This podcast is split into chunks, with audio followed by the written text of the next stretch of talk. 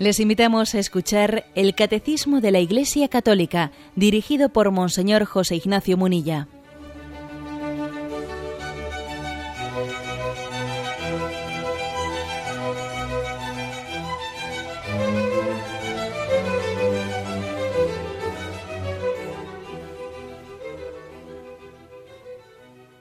Un cordial saludo a todos los oyentes de Radio María.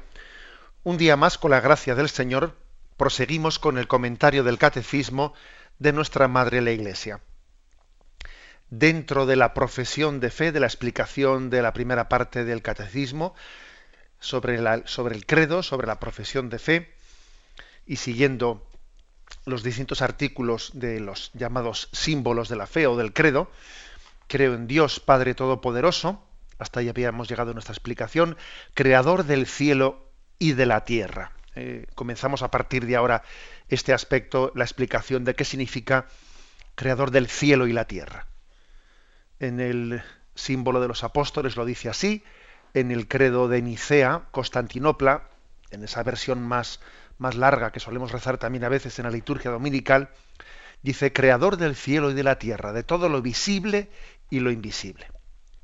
Se aborda esta cuestión a partir del punto 325 el primero de los puntos, el 325, precisamente lo que hace es, bueno, pues eh, anunciar esto que yo he encuadrado ahora mismo. Dice, el símbolo de los apóstoles profesa que Dios es el creador del cielo y de la tierra.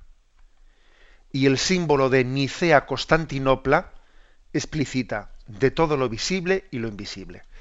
Recuerdo que cuando hablamos el símbolo de los apóstoles se refiere al credo apostólico, para entendernos, eh, al, credo corto, eh, al que se suele enseñar a los niños en la, en la catequesis, eh, y que luego solemos también rezar los domingos en la iglesia. Y el símbolo de Nicea Constantinopla, que fue un credo elaborado en esos dos concilios, es ese otro credo pues, más largo, más explicitado, que dice creador de todo lo visible y lo invisible. Bien. El siguiente punto, el 326, dice así. La en la Sagrada Escritura, la expresión cielo y tierra significa todo lo que existe, la creación entera. Indica también el vínculo que en el interior de la creación a la vez une y distingue cielo y tierra. La tierra es el mundo de los hombres, el cielo o los cielos significa puede significar el firmamento, pero también el lugar propio de Dios, nuestro Padre que está en los cielos, y por consiguiente también el cielo, que es la gloria escatológica. Finalmente, la palabra cielo indica el lugar de las criaturas espirituales, los ángeles que rodean a Dios. Bueno, como veis en este punto 326, hace un esfuerzo de explicación el catecismo qué significa el cielo y la tierra. ¿Qué significa esa expresión? Mm,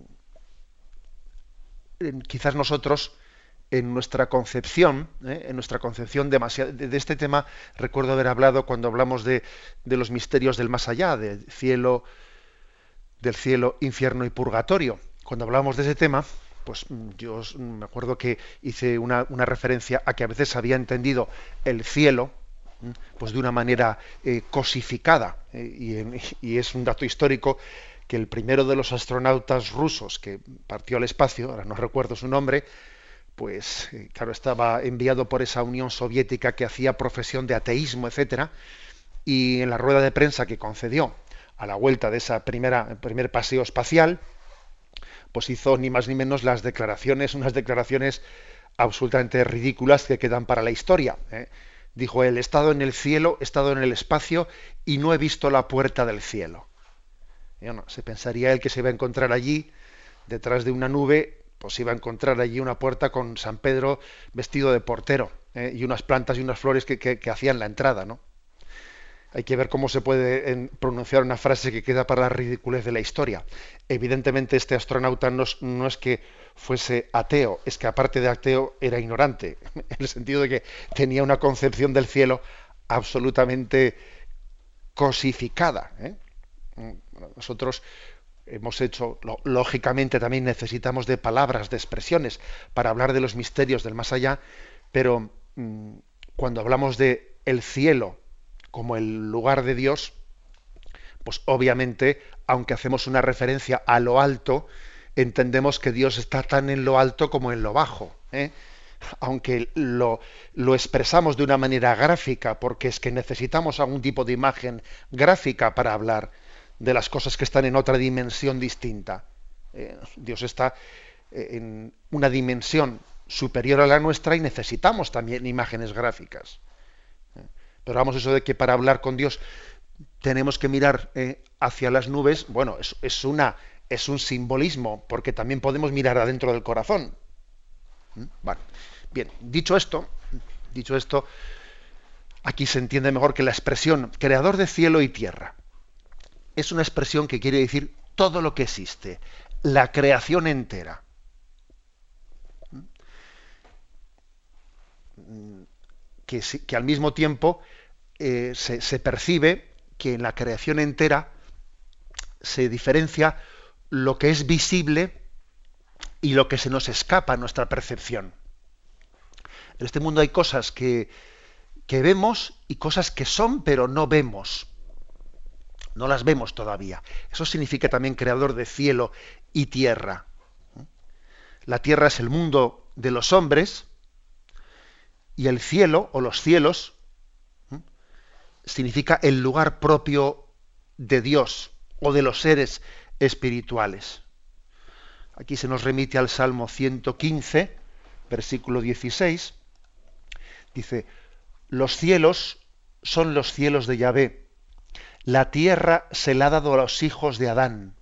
Bueno, es decir, que en la expresión del Salmo mm, se distingue cielos y tierra como el lugar propio de Dios, entendiendo también, eh, entendiendo también Mm, la palabra lugar, porque también la palabra lugar ¿eh? pues nos puede, nos puede llevar a confusiones. Si es que, claro, Dios es un misterio y tenemos que acercarnos al misterio de Dios con mucha humildad, porque, claro, si por lugar entendemos que Dios está allí y no está aquí, nos equivocamos. Porque Dios no ocupa lugar. Dios no ocupa lugar. Dios está más allá ¿eh? del espacio y del tiempo. Pero sí que es verdad que su presencia se hace especialmente intensa donde Dios quiere estar especialmente intensamente, ¿no? Por ejemplo, en la Eucaristía, por ejemplo, en los pobres. O sea, que es que aunque Dios no ocupa lugar, Él tiene una presencia especial donde Él quiere tenerla. Bueno, pues algo así también eh, se, eh, se quiere expresar con la expresión cielo y tierra. No es que Dios no esté en la tierra. ¿Mm? No, es eso. ¿eh? Pero se entiende, dice aquí el catecismo, el cielo, los cielos, el lugar propio de Dios y la tierra, el lugar propio del hombre. Recuerdo que en una de las felicitaciones de Navidad de hace algunos años, bueno, pues mm, se me ocurrió escribir una, una, frase una, dentro de la felicitación navideña en la que venía a decir, el cielo es el lugar donde está Dios, donde esté Dios, ese es el cielo. Donde está Jesucristo, ese es el cielo. Y la noche de Belén, el cielo estaba en Belén. Allí estaba el cielo. Ese era porque el cielo es estar con Dios. Y allí estaban con Dios María y José y aquellos pastores. El cielo está donde esté Dios. El cielo está donde esté Jesucristo. Revelación de Dios. Bueno, así parece que entendemos un poco más lo que significa esto de creador de cielos y tierra. De cielos y de la tierra. Bueno, el lugar propio de Dios. Nuestro Padre que está en los cielos dice, dice Jesucristo en Mateo 5.16. ¿eh? Podéis, podéis buscarlo. Mateo 5.16 dice así. Ni tampoco se enciende una lámpara y se le pone debajo del celimín, sino sobre el candelero para que alumbre a todos los que están en la casa. Brilla así vuestra luz delante de los hombres, para que vean vuestras buenas obras y glorifiquen a vuestro Padre que está en los cielos. ¿Mm? Nuestro Padre que está en los cielos habla de, un Dios que, cuya presencia trasciende, ¿eh? trasciende lo que vemos, lo creado, está más allá de la creación. Y la prueba es que Dios existía antes de haber creado el mundo. Por lo tanto, creador de cielos y tierra es también la expresión de mm, lo, lo que podemos ver de lo que Dios ha hecho y de lo que no podemos llegar a ver que Dios ha creado también. Por eso también dice que el cielo es la gloria escatológica, lo que, lo que nos tiene reservado Dios. Y también significa el lugar de las criaturas espirituales, los ángeles que rodean a Dios. ¿eh? Es decir, creador de cielo y tierra es también es como decir creador de lo espiritual y lo material, dicho de otra manera. ¿eh? Creador de cielo y tierra eh, es creador de, lo, de, esas, de todo lo que mm, sale de Dios es las dimensiones espirituales, incluidos los seres espirituales, los ángeles, que ahora hablaremos de ello, y creador de, de todo lo material, incluido también el hombre en su corporalidad. Bien, y el punto 327, que concluye esta introducción, dice, la profesión de fe del cuarto concilio de Letrán afirma que Dios, al comienzo del tiempo, creó a la vez de la nada, esto es entrecomillado, ¿eh? es un, texto literal del cuarto concilio de Letrán. Al, al, comienzo del tiempo creó a la vez de la nada una y otra criatura, la espiritual y la corporal, es decir, la angélica y la mundana. Luego la criatura humana, que participa de las dos realidades, pues está compuesta de espíritu y de cuerpo. Al comienzo del tiempo, creó a la vez, ¿eh? curiosamente, ¿eh? dice, creó a la vez de la nada una y otra criatura. Es decir, que tanto los ángeles como lo material, el mundo material, fueron creados al mismo tiempo. ¿Mm? No es que en un momento determinado Dios cree los ángeles y en otro momento determinado Dios cree el mundo. No, la creación del mundo y la creación de los ángeles tiene lugar al mismo tiempo, ¿eh? según afirma aquí el cuarto concilio de Letrán. Y posteriormente, posteriormente tiene lugar, ¿eh? dice, la creación del hombre.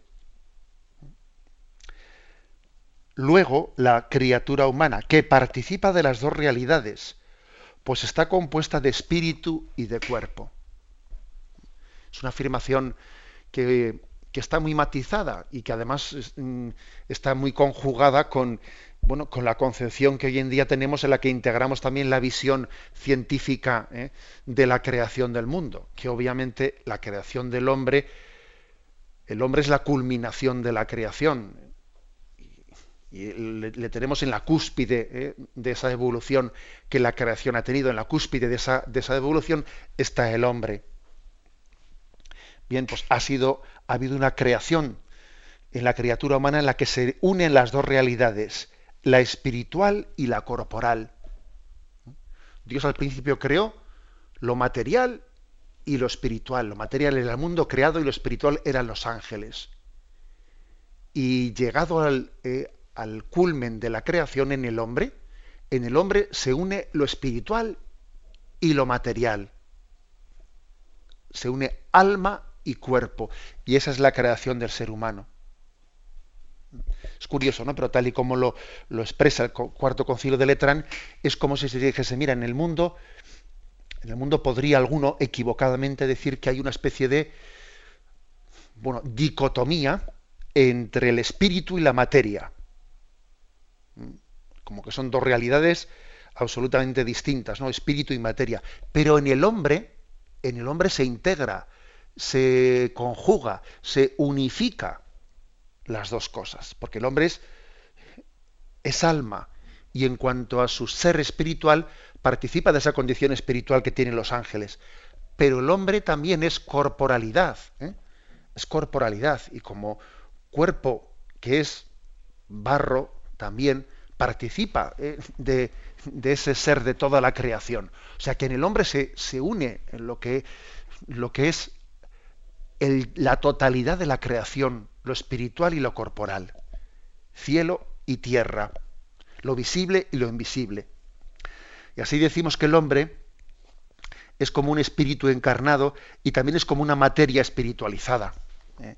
Estos son dos términos que en la antropología pues, se han utilizado mucho últimamente, ¿no? Sin que, ojo, que hay que interpretar estos dos términos de una manera espiritual, porque si entendemos por espíritu encarnado, ¿eh? pues eh, algo que tenga que ver con la reencarnación, etcétera, pues quitémonos eso de la cabeza, porque no tiene nada que ver. ¿eh? Cuando decimos que el hombre es espíritu encarnado o que es materia espiritualizada, estamos sencillamente, sin meternos en cuestiones raras de reencarnaciones ni nada por el estilo, estamos diciendo que en el hombre se conjuga lo que hasta la creación del hombre parece que eran dos cosas inconjugables, que era lo material y lo espiritual. Y sin embargo en el hombre, la cumbre de la creación, esas dos cosas, cielo y tierra, visible, invisible, quedan conjugadas en el hombre. Bien, tenemos un momento de reflexión y continuaremos enseguida.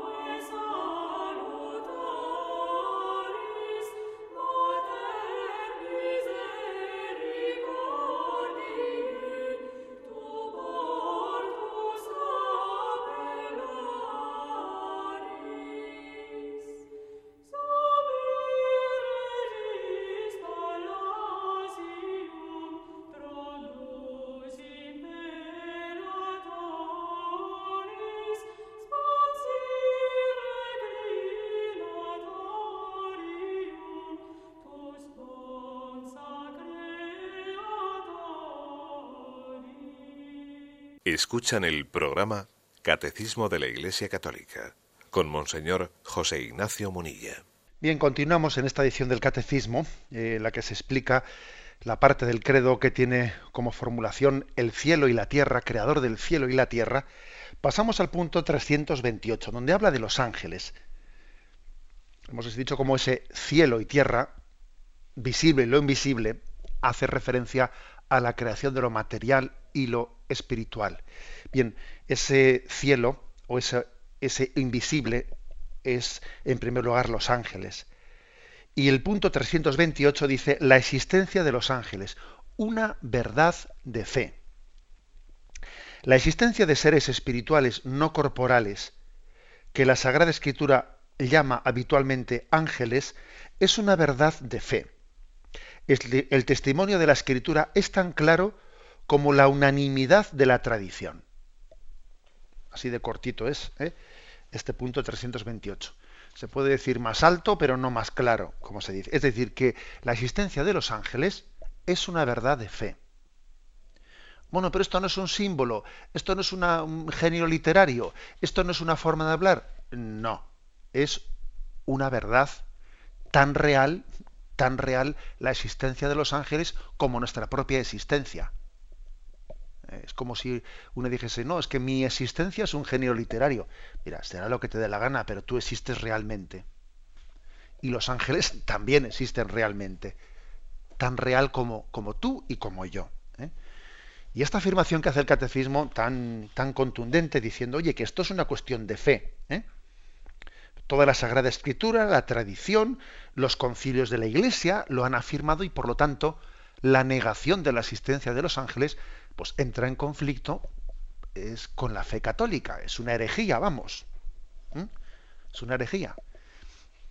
Creo que también afirmar esto pues conlleva entender que la fe católica es una totalidad. Lo que no puede ser es que nosotros confesemos la fe, pues eh, eligiendo, ¿eh? eligiendo los artículos de fe que nos parece que en cada momento son asumibles o no son asumibles. No, es que en nuestra, eh, pues en nuestra cultura esto se lleva, esto no se lleva, esto deja de llevarse. Oiga, este, la fe no se hace a nuestra medida. La fe no es una especie de elección propia de quien va de compras, ¿eh? va de compras y él elige lo que mm, los objetos de consumo que él no, no, la fe es una totalidad, es una revelación, Dios se revela. Y la revelación o se acoge o se rechaza, pero la revelación de Dios no se puede seleccionar según nuestra ideología. Entonces, eh, esto no quiere decir que, que dentro de, las, eh, de los artículos de la fe no exista también pues una jerarquía en las verdades de fe. O sea, vamos a ver, ¿qué, ¿qué, es una verdad de fe más central, más determinante? ¿La Santísima Trinidad o la existencia de los ángeles? Hombre, ya sabemos que la Santísima Trinidad pues es una verdad más troncal y más definitiva que la existencia de los ángeles. Pero eso no quiere decir que la Santísima Trinidad haya que adherirse a ella y que la existencia de los ángeles sea algo opinable. No, eso no quiere decir eso. No, quiere decir más bien que lo segundo es consecuencia de lo primero y no lo primero consecuencia de lo segundo. Pero es importante que afirmemos la existencia de los ángeles. ¿Qué cosas se han dicho? Bueno, pues se han dicho que es que estos son una especie de mm, reminiscencias mitológicas, ¿no? Esos son reminiscencias mitológicas que quedan en la Sagrada Escritura, eh, de las cuales luego, pues poco a poco hay que irse purificando. Y, Vamos a ver, Jesucristo es Dios hecho hombre y Él es el revelador del Padre. Y Jesucristo nos habló de los ángeles. Y Jesucristo no cabe decir que cuando nos hablase de los ángeles estaba condicionado por una mentalidad de su tiempo, no, porque entre otras cosas en su tiempo también había quien no creía, creía los ángeles. Por ejemplo, los saduceos. Los saduceos no creían en la existencia de los ángeles porque a, diferencia de los fariseos, que sí creían en la existencia de los ángeles. Si, por ejemplo, vais al capítulo 23 de los Hechos de los Apóstoles, allí se ve que cuando Pablo es juzgado, y allí hay un altercado en el que estaban allí en, el Sanedrín, ¿eh? y entonces él veía cómo en el tribunal de Sanedrín estaban divididos entre los, entre los fariseos y los saduceos, y aprovechando, ¿eh? aprovechando eh, la ocasión, dijo, hermanos, yo soy fariseo, hijo de fariseos, y por esperar la resurrección de los muertos se me juzga. Al decir esto, se produjo un altercado entre fariseos y saduceos. La asamblea se dividió. ¿Por qué los saduceos dicen que no, que no hay resurrección, ni ángeles, ni espíritus, mientras que los fariseos profesan todo esto? Se levantó, pues, un gran griterío. Se pusieron en pie algunos escribas del partido de los fariseos y se ponían diciendo, nosotros no hallamos nada malo en este hombre, en San Pablo se refiere, ¿no? Y si acaso algún espíritu o algún ángel le ha hablado, y allí es decir, San Pablo fue astuto y, se dio cuenta de que para, para, liberarse de la acusación del Sanedrín, dijo, voy a hacer referencia a que yo soy, eh, a que yo soy creyente en los, en los ángeles y en la resurrección, cosa que los fariseos sí creían, pero los saduceos no creían, y así él se liberó de que el Sanedrín le, condenase. Porque los saduceos se habían quedado únicamente con la primera parte de la revelación, ¿eh? propiamente con los primeros libros, ¿eh? los primeros libros de la, de la Sagrada Escritura, el Pentateuco, mientras que los fariseos habían ido pues continuando, o sea, que tenían una fe en, la revelación del Antiguo Testamento que añade todos los libros del Antiguo Testamento, pues propiamente como nosotros creemos en ellos, hasta llegar a la revelación de Jesucristo. Y claro, en el Antiguo Testamento hay un increscendo, de manera que según uno va pasando ¿no? en los libros del Antiguo Testamento y se acerca a Jesucristo, cada vez está más clara la fe en la existencia de los ángeles. Porque al principio hay algunos libros en los que puede uno ver algún pasaje del Antiguo Testamento en el que no queda claro si se está hablando de Dios mismo o del ángel de Dios. Y parece que en algunos textos del Antiguo Testamento casi el ángel de Dios es Dios mismo. Pero según uno avanza en el Antiguo Testamento, cada vez hay un increscendo hasta que la existencia de los ángeles como seres eh, creados y distintos de Dios, enviados por Él, queda clarísima en el Antiguo Testamento. Y luego en el Nuevo Testamento, pues ya la cosa es, la cosa es definitiva, ¿eh? porque, porque los ángeles son los que preparan y anuncian y, acompañan a Jesucristo y marcan los momentos muy destacados de la vida y del destino de Jesús. Eh, pues en los evangelios de la infancia, el ángel del Señor se aparece en varias ocasiones en sueños a José para aconsejarle y dirigirlo. También el nacimiento de Juan Bautista es revelado antes de la hora a su padre Zacarías por un ángel del Señor, que es Gabriel en concreto, el mismo que seis meses antes fue enviado a la Virgen María en Nazaret. El ángel de Dios aparece también a los pastores. Y durante su ministerio público Jesús se mantiene pues en continua y estrecha relación con los ángeles de Dios, que suben y bajan sobre él le atienden en la soledad del desierto, los ángeles le consolaban en las tentaciones del desierto, le confortan en la agonía de Gesemaní, proclaman su resurrección, los ángeles proclaman la resurrección de Cristo, y Jesús a su vez habla de ellos, habla de ellos como seres vivos y reales. ¿eh? Es que Jesús habla de, los, de ellos. Por ejemplo, buscamos aquí eh, algún texto en concreto. Mateo. Mateo, perdón que me he perdido. Vamos a ver. Sí, Mateo 22.30. Mateo 22.30, Jesús dice, Jesús le respondió, estáis en un error por no entender las escrituras ni el poder de Dios, pues en la resurrección ni ellos tomarán mujer, ni ellas marido, sino que serán como ángeles en el cielo. Uno, por lo tanto, puede decir, bueno, yo creo en Jesucristo y no creo en los ángeles. Pues no puede decir tal cosa, porque es que Jesucristo mismo es revelador de la existencia de los ángeles. ¿Mm? Habla de ellos en su encarnación. ¿eh? Después la carta a los hebreos dice, en su encarnación el Hijo de Dios se hizo inferior a los ángeles, pero en su resurrección fue colocado por encima de todos los seres celestiales. Los ángeles le adoran, en el libro del Apocalipsis, los ángeles son los adoradores del Cordero en el cielo. Nos, dice que en el juicio final reunirán a, los elegidos de los cuatro ángulos de la tierra y arrojarán lejos al horno ardiente a todos los agentes de la iniquidad. O sea que también los ángeles tendrán como una, una presencia muy destacada en el momento en el juicio final. Bueno, pues como veis, eh, a la hora de decir, bueno, eh, creemos en los ángeles, bueno, recurramos a la Sagrada Escritura. La Escritura es la revelación, junto con la tradición, escritura y tradición. Y en la tradición también es unánime. No ha existido en la tradición de la Iglesia ningún padre de la Iglesia que niegue la existencia de, los ángeles. Vamos, está totalmente fuera.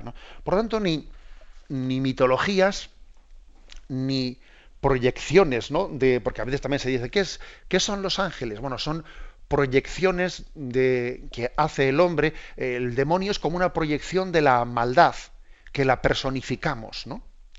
Y el ángel es como una especie de proyección, eh, pues de, de Dios que te acompaña. ¿eh? Como Dios está cercano a nosotros, Dios nos acompaña, pues entonces eso es una, mm, lo entendemos como una personalización nuestra, que decimos, así como el demonio es una, una creación nuestra que personaliza el mal, el ángel es una creación nuestra que lo que hace es un poco simbolizar que Dios está cerca de nosotros y nos acompaña y nos cuida. Pues no, mire usted, eh, repetimos, la Sagrada Escritura, y la tradición de la Iglesia, el magisterio de la Iglesia, afirman con contundencia la existencia de estos seres espirituales que se llaman los ángeles creados por Dios. ¿Mm? Bien, como veis, la afirmación del punto 328 es muy contundente. Tenemos un momento de reflexión y continuaremos enseguida.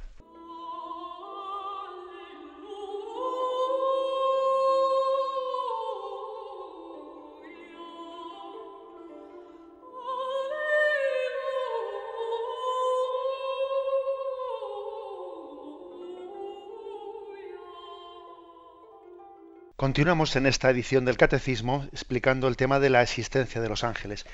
Quizás me ha faltado rematarle en la intervención anterior el razonamiento que estaba, eh, pues estaba desarrollando, que es el hecho de que Jesucristo, cuando él habla de una manera natural de la existencia de los ángeles, o sea, no, la, la da por supuesta, él no se está dejando condicionar por la mentalidad de su tiempo, porque de hecho en la mentalidad de su tiempo, también había quien no creía a los ángeles, como los saduceos. Algo parecido pasa con el tema del divorcio. en el tema del divorcio, en el tiempo de Jesucristo, se aceptaba el divorcio, solo que algunos aceptaban el divorcio pues por unas causas más graves y otras menos graves. Y van ante Jesucristo y le dicen, ¿es lícito rechazar a la mujer o divorciarse de la mujer por cualquier motivo? Y fijaros que la discusión que existía entre las distintas facciones judías es si se le puede si se puede repudiar a la mujer por cualquier motivo o por motivos graves únicamente. Y Jesús dice, ni por motivos graves ni por motivos leves. No se puede, eh, porque el, matrimonio es indisoluble y Dios lo creó así desde el principio. Y tiene mucha fuerza, mucha fuerza, el que Jesucristo afirme algo en contra de la mentalidad de su tiempo. Porque obviamente la revelación de Jesucristo no cabe decir que es que Jesús dijo eso porque estaba influenciado por su tiempo. Oiga, usted, influenciado por su tiempo no, porque es que él lleva la contraria a, a su tiempo. Y con el tema de los ángeles digamos lo mismo. Jesucristo afirma la existencia de los ángeles, la da por supuesta, pero no cabe decir que eso sea una especie de mentalidad que, en la que Jesús en su tiempo pues, eh, eh, no era posible que él tomase distancia eh, frente a la concepción cultural. No, no, ese argumento no vale, porque de hecho los saduceos y otros no creían la existencia de los ángeles. O sea que es, que es un argumento fuerte para entender la, la verdad de fe de la existencia de los ángeles. Mm, punto 329. ¿Quiénes son los ángeles? San Agustín dice a este respecto. Primero pone la definición en latín, voy a leer yo directamente la traducción. El nombre de ángel indica su oficio, no su naturaleza. Si preguntas por su naturaleza, te diré que es un espíritu. Y si preguntas por lo que hace, te diré que es un ángel. Es una frase famosa de San Agustín porque la palabra ángel significa enviado enviado. Con lo cual, digamos, la palabra, el término, el, nombre de ángel, más que su ser, indica eh, su función. ¿eh? ¿Qué función tiene? ¿Eh? La función de ser enviado, servidor, enviado. Entonces San Agustín dice su famosa explicación. Si preguntas por su naturaleza, te diré que es un espíritu. Y si preguntas por lo que hace, te diré que es un enviado, o sea, un ángel. Es una frase famosa de, San, Agustín. Con todo su ser, los ángeles son servidores y mensajeros de Dios. Lo propio de un ángel es servir, es, ser servidores de Dios. Eh, hay algunas expresiones que dice que tenemos que ser como ángeles, servidores de Dios nosotros. ¿eh? En ese sentido, ser como ángeles no quiere decir que nosotros podamos prescindir de nuestra condición corporal, que eso es imposible. No, sino se refiere, cuando se utiliza esa expresión, es ser como ángeles significa ser como servidores. Ser... Popularmente la palabra es como un ángel. Esta persona es como un ángel. Popularmente suele significar, pues es alguien que es puro, que es transparente, que no tiene maldad, que, eh, que tiene una mirada limpia. ¿Eh? Eso suele ser lo que significa así popularmente. Esta persona es como un ángel. Bien, pero teológicamente es más que eso. No es únicamente alguien inocente, alguien limpio, no. Teológicamente es ser servicial. ¿eh? Mm, estar totalmente al servicio, a la entrega de la palabra de Dios para ser signo de Dios ante los demás. ¿eh? Eso significa ser ángel. Cuando nosotros decimos tenemos que ser como ángeles, ¿no? Como ángeles de Dios que sirven a Dios, que le entregan su vida, que son transmisores de Dios. Fijaros que una cosa hermosa de un ángel es ser transmisores de Dios sin que se le vea, pasando desapercibido. Ese es también un, un desideratum para nosotros. Ser instrumento de Dios y saber desaparecer. Conviene que Él crezca y que nosotros, ¿eh? como decía San Juan Bautista, ¿no? conviene que yo venga menos para que Él venga más. Conviene que yo empequeñezca para que Él crezca. Eso forma parte de la espiritualidad angélica, si me permitís la expresión. ¿eh?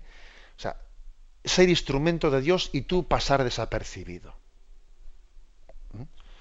En alguna ocasión me habéis escuchado la expresión esta, que no es lo mismo ser luz de Dios que ir a lucirse. No es lo mismo. Y los ángeles son la luz de Dios, son luz de Dios, pero no van a lucirse. Ellos pasan, eh, pasan absolutamente desapercibidos. Y, esa espiritualidad tenemos que aprender de ella en nuestra forma de hacer las cosas, etc. Luego dice que contemplan constantemente el rostro de mi Padre que está en los cielos. Dice Jesús esa expresión. No, cuando él dice que respetemos a los niños, porque sus ángeles, los ángeles de los niños, contemplan el rostro de mi Padre que está en los cielos. Es decir, que lo que nosotros esperamos un día alcanzar, que es la visión beatífica, el ver a Dios cara a cara, porque aquí no vemos a Dios cara a cara y, le percibimos a través de la fe y, anhelamos el poder, ¿eh? el poder ver directamente a Dios, ¿no? el ser capacitados para poder verle, porque nosotros ahora no tenemos esa capacidad. Bueno, pues eso sí lo tienen los ángeles. Los ángeles ven la gloria de Dios. Entonces, al ver a Dios, se, se convierten en, en transmisores, en, en enviados suyos son agentes de sus órdenes, atentos a la voz de su palabra. Salmo 103, versículo 20, ¿no? Dice, agentes de sus órdenes, atentos a la voz de su palabra. Lo cual quiere decir que también forma parte de la espiritualidad angélica el ser oyente atento de la palabra de Dios. María es la oyente de la palabra es la plenamente abierta la palabra de Dios. O sea, también digamos que en eso nosotros estamos llamados a participar de esa espiritualidad, dicho de alguna forma, ¿no? Espiritualidad angélica, de ser atentos a la palabra para poder transmitirla fielmente. Y el punto 330, con el que se concluye este apartado sobre quién son los ángeles, dice, en tanto que criaturas puramente espirituales tienen inteligencia y voluntad, son criaturas personales e inmortales. Superan en perfección a todas las criaturas visibles. El esplendor, de su gloria, el resplandor de su gloria da testimonio de ello tienen inteligencia y voluntad. ¿Eh? Nosotros decimos que los seres humanos tenemos inteligencia y voluntad porque tenemos un alma. El alma humana es la que nos da, que es espiritual, es la que nos da la capacidad de tener inteligencia y voluntad, que son dos facultades del alma. El resto de la creación. De los seres, de los animales, no tienen inteligencia y voluntad, porque no tienen alma humana, porque, porque su ser, su ser eh, no participa ¿eh? de como nosotros participamos, no de esa condición espiritual que tienen los ángeles.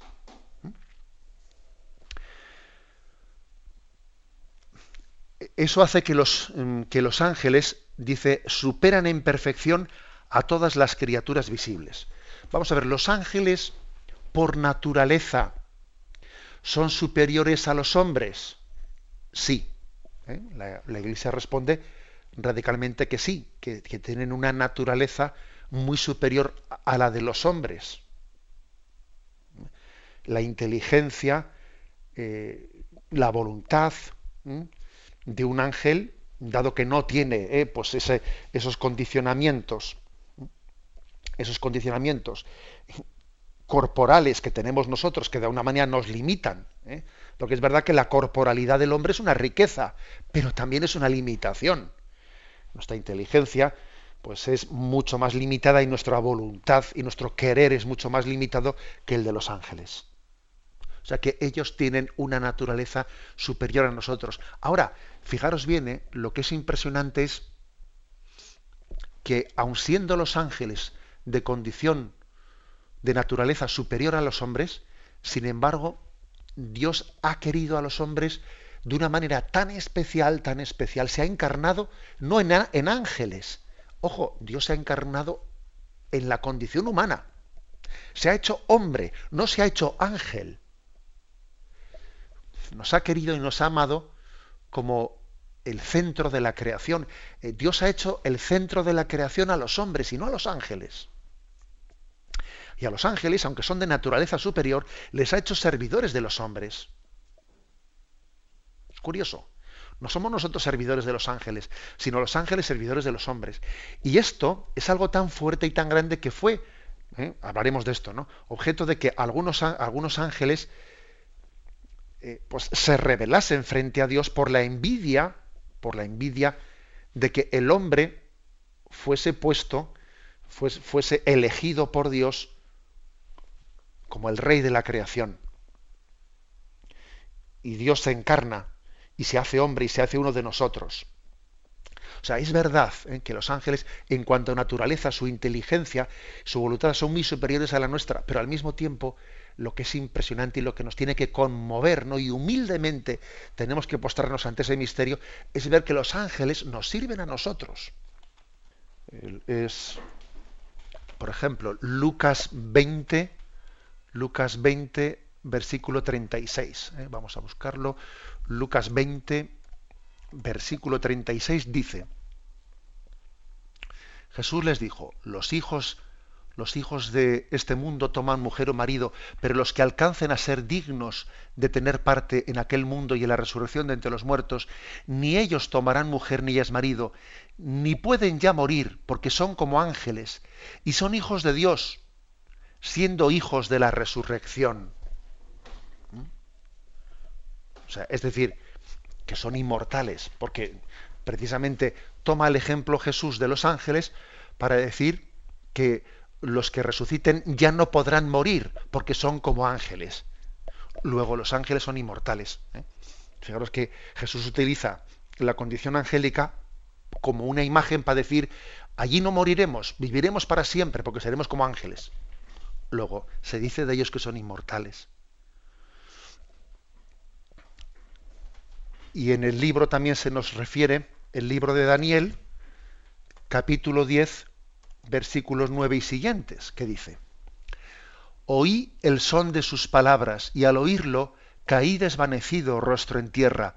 En esto una mano me tocó, haciendo castañar mis rodillas y las palmas de mis manos, y me dijo, Daniel, hombre de las predilecciones, comprende las palabras que voy a decirte e incorpórate, porque yo he sido enviado ahora ante ti. Al decirme estas palabras me incorporé temblando. Perdón. Luego me dijo, no temas, Daniel, porque desde el primer día en que tú intentaste de corazón comprender y te humillaste delante de tu Dios, fueron oídas tus palabras, y precisamente debido a tus palabras he venido yo. Bien, por lo tanto, este texto que se nos propone aquí de Daniel, capítulo 10, habla de, de que los ángeles están como poniendo el marco de gloria, el marco de gloria en el que Dios quiere engrandecer al hombre. Es como poner una especie de escenario maravilloso en el que Dios es puesto en el centro, de manera que engrandece a Dios. un escenario muy grande, es como una, es como decir, mira que, mm, mira la dignidad del hombre a dónde llega para que Dios haya puesto este marco, el marco de los ángeles, como lugar mm, en el que Dios exprese y declare su amor al hombre en la revelación. Lo dejamos aquí y damos paso a la intervención de los oyentes. Podéis llamar para formular vuestras preguntas al teléfono 917 107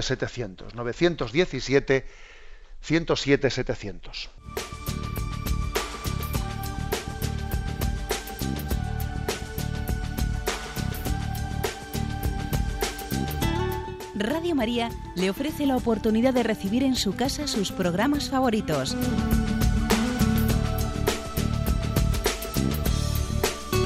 Ahora lo puede hacer a través de nuestra página web www.radiomaria.es o bien llamándonos al 902 500 518.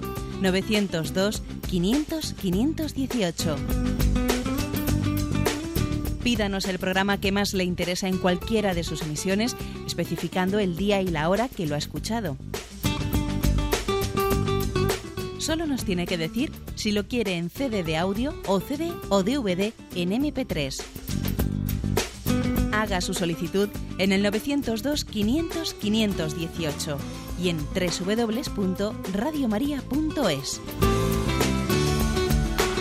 Radio María, más cerca de usted.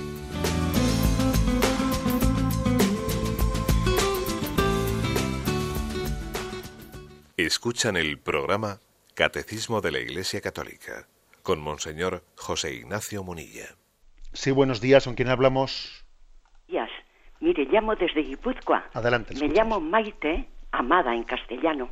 Y sobre la materia espiritualizada que acaba de usted de hacer la reflexión, nada de reencarnación, desde luego.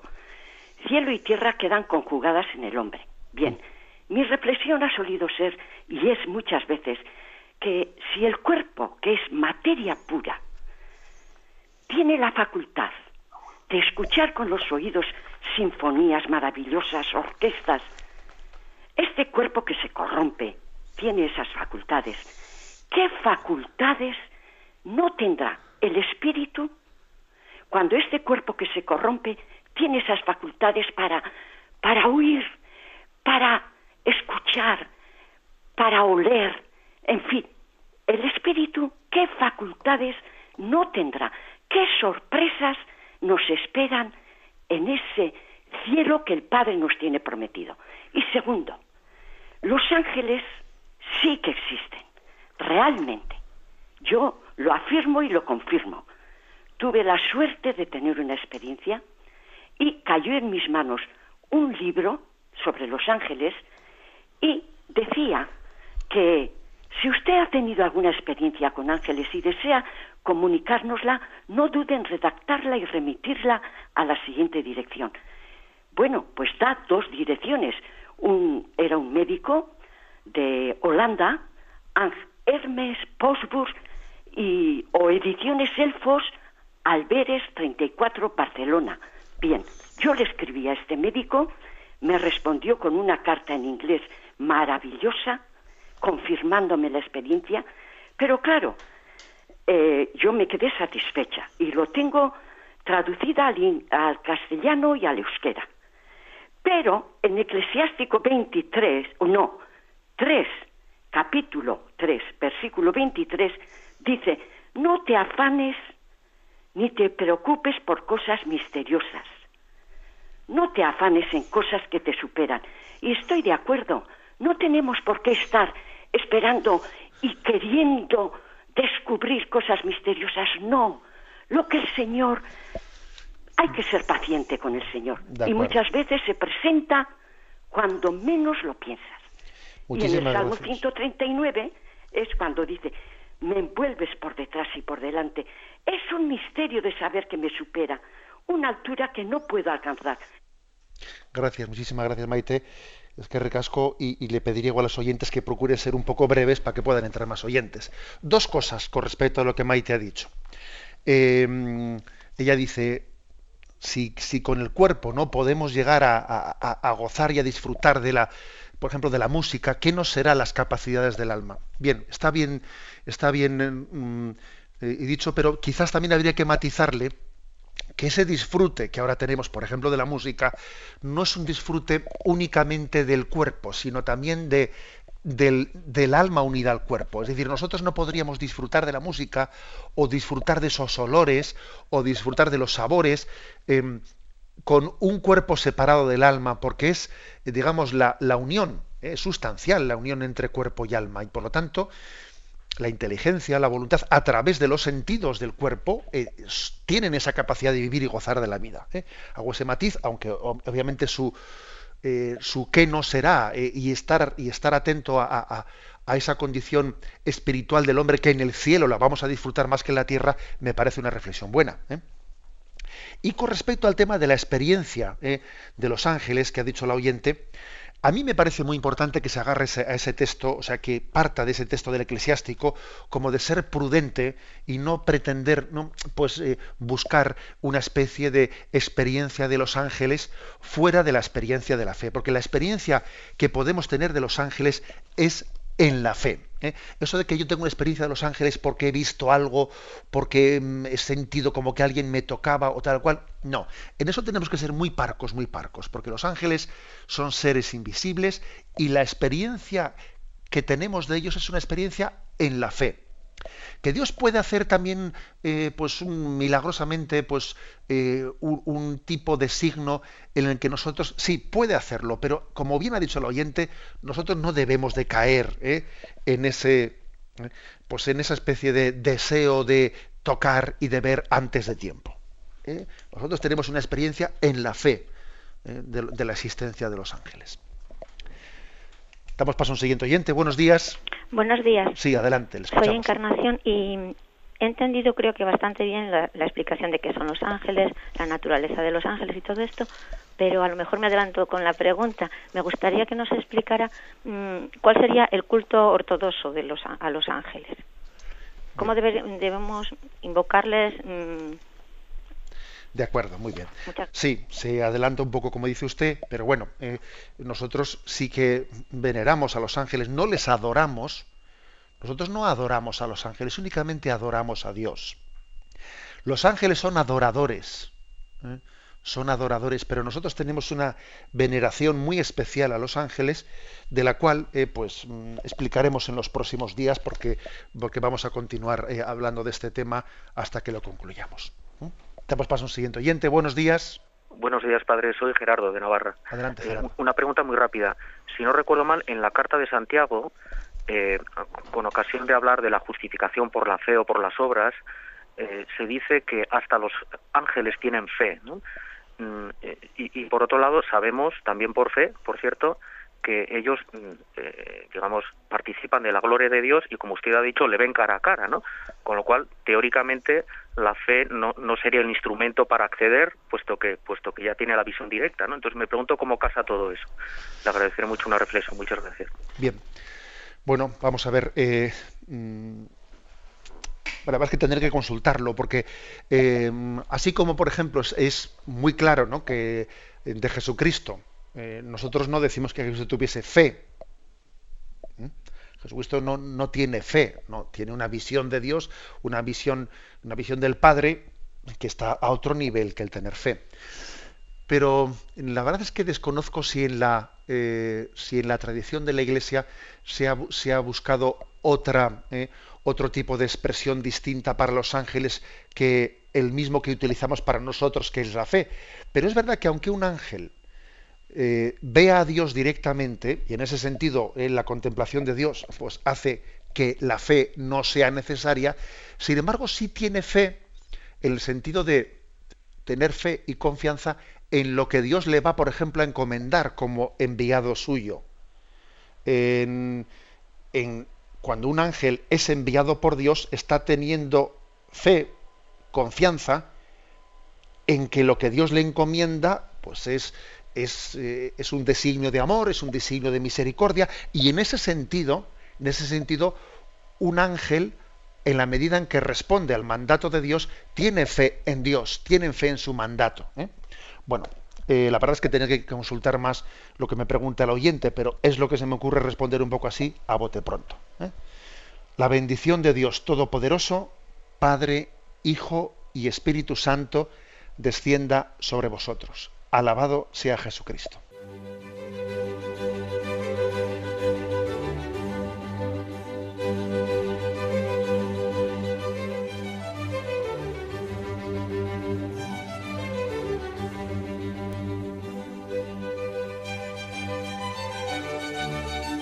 Han escuchado en Radio María el Catecismo de la Iglesia Católica, un programa dirigido por Monseñor José Ignacio Munilla.